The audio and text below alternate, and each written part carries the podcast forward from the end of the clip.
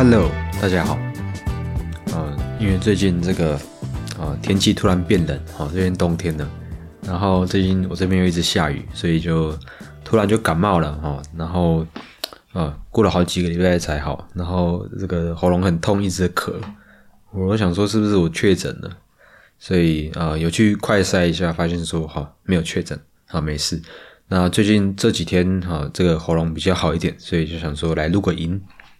那今天呢啊想要跟大家聊什么呢？今天这个想要来跟大家讲一本书，哈，这本书是我想大家应该都知道，Netflix，Netflix 是一个呃这种给大家追剧、给大家看电影的一个平台哈。那 Netflix 它最近出了一本书，就是这个它的执行长跟另外一位呃，他总共这本书有两个作者哈。那其中一位就是就是这个 Netflix 的执行长。那这个执行长，他们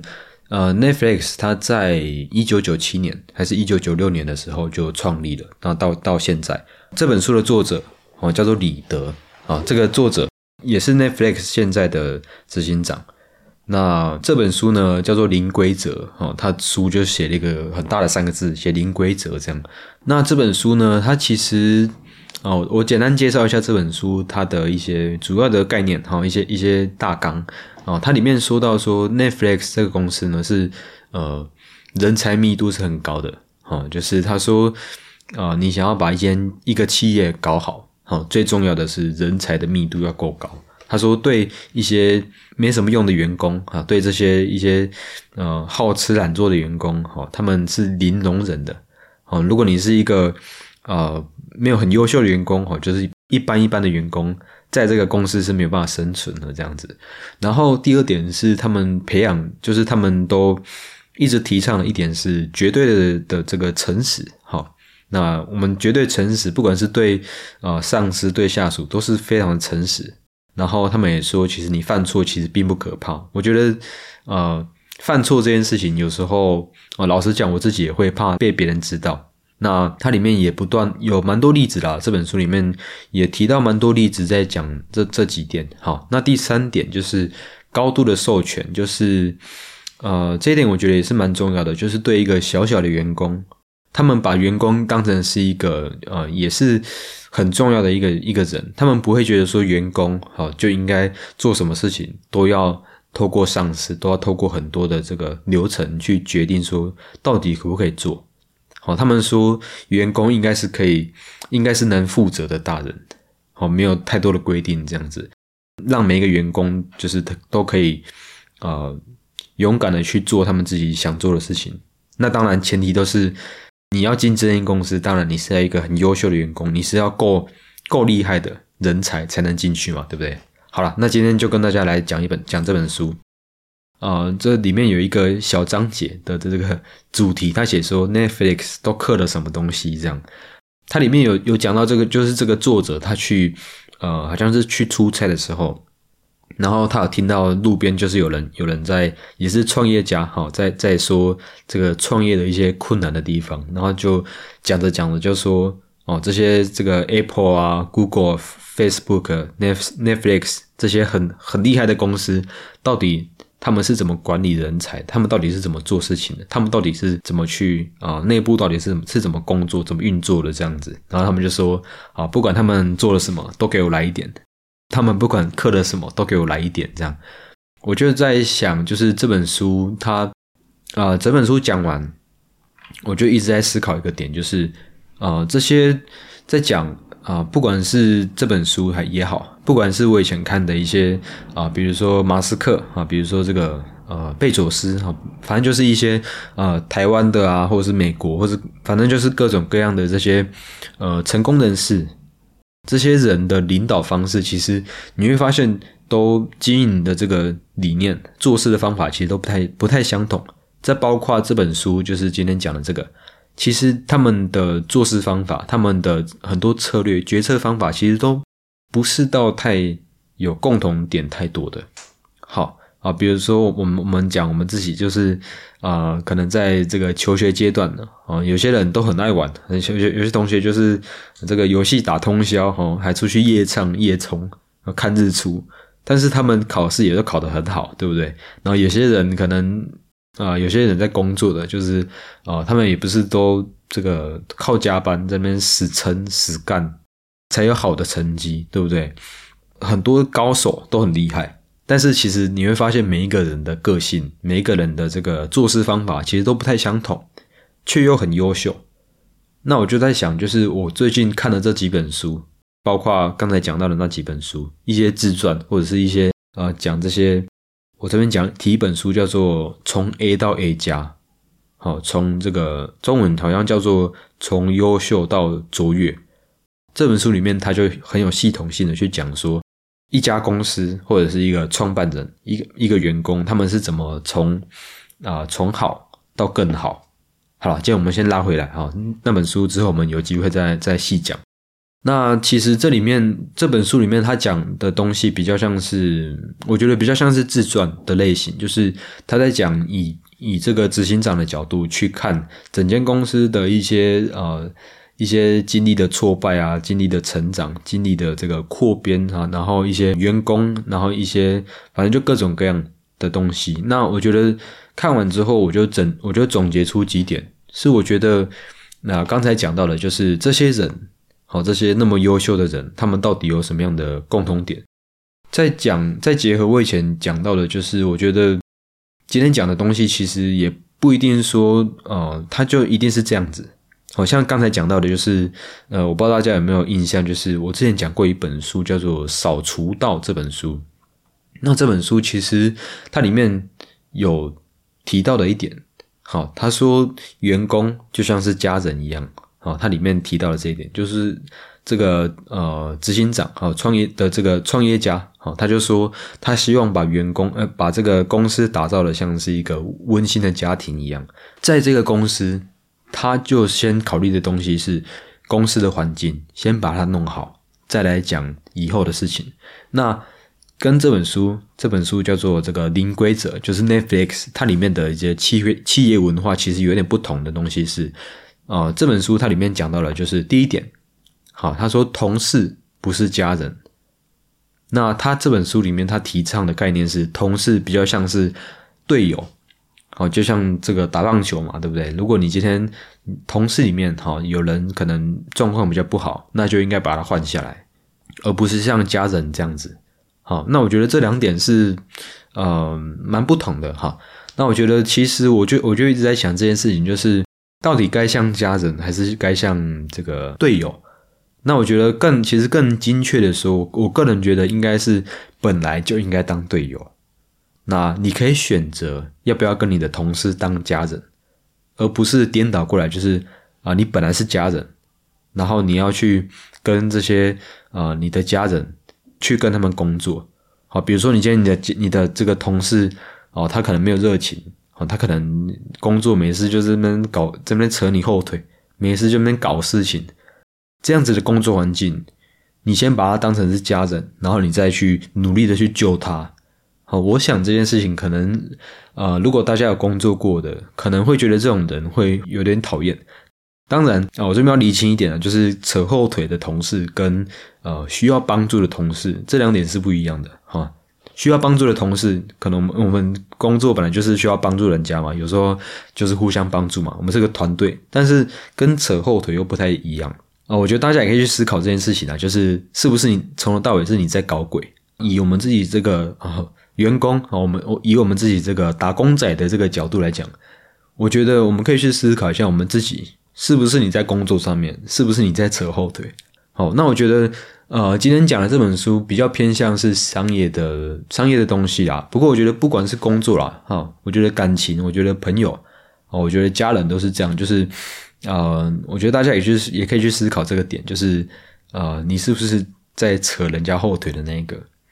啊，也许在你眼里看来是，可能是别人先扯你后腿的。啊，他先搞我的，对不对？啊，我那我觉得不管是谁先的啦，哈，不管是谁先闹谁，谁先乱谁的，我们就我们都不应该当这样子的角色，对不对？好，那这是第一点，哈，就是同事应该是队友，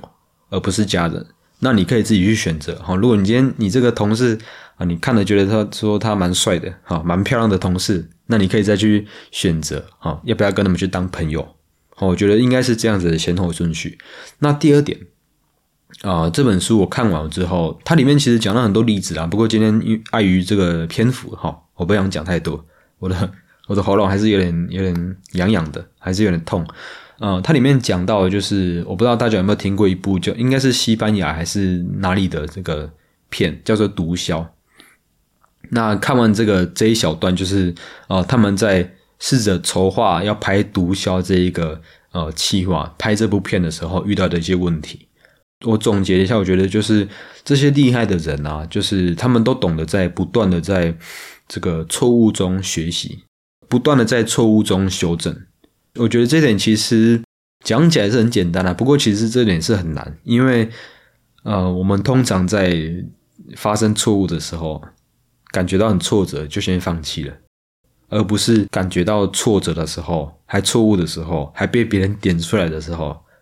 先想到的不是去修正这个方法。我觉得这一点是当然是很难。那这一点其实说实在的，我自己也在想要怎么做，然后这一点我也是在在学习。我觉得大家可以去思考的，就是当我们发生错误的时候，是是该放弃，还是去修正自己的做事方法？这一点很重要。那。啊，这边再讲一下刚才讲到的那本书，叫做《从优秀到卓越》这本书。它里面提到说，不管是在个人还是在这个企业的方面，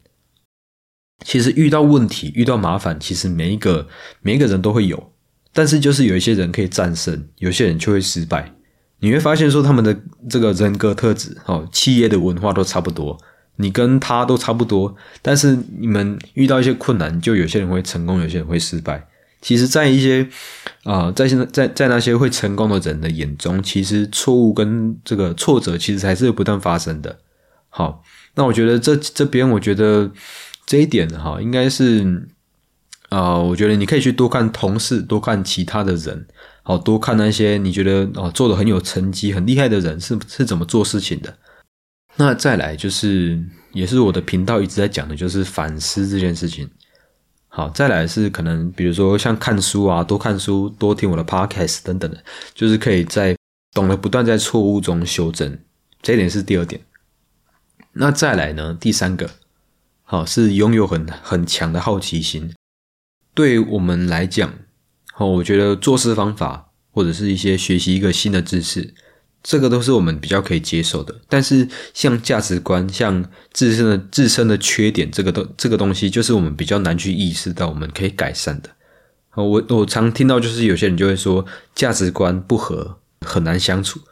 或者是说自身的缺点是很难改的。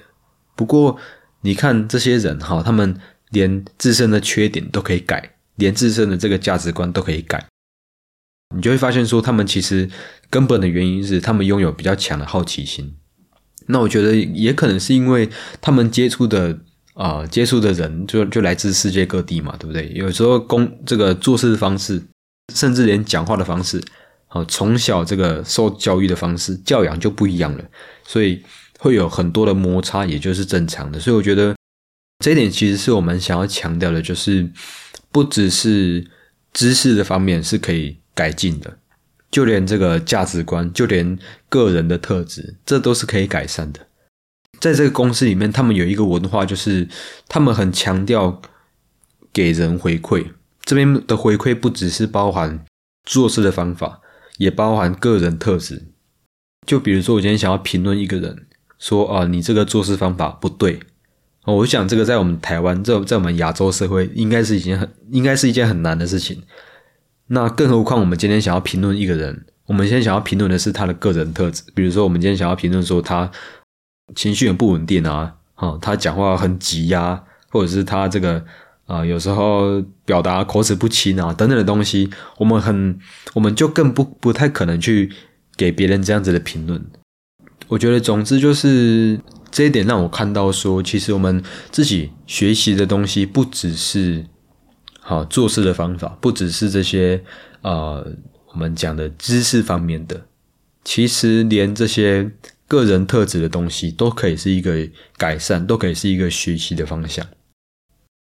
那再来一点哈，应该是这个最后一点了，哈，就是先找对人再做事情。这一点也是他这个大纲里面讲到的，就是重点不是说你的公司的这个有多好的政策，有多好的体制啊，你的这个领导人、你的主管有多好的想法，而是先找对人再说。好，不论是这个员工哈，最底层的或者是主管，都是这样子。这是以这个公司的角度是这样子。那我觉得以这个我们员工的角度哈，以我们打工仔的角度，啊，如何成为这些人，就是如何成为这些呃企业眼中的精英，企业眼中的哈优秀的人。好，上述的那三四点是供大家参考的。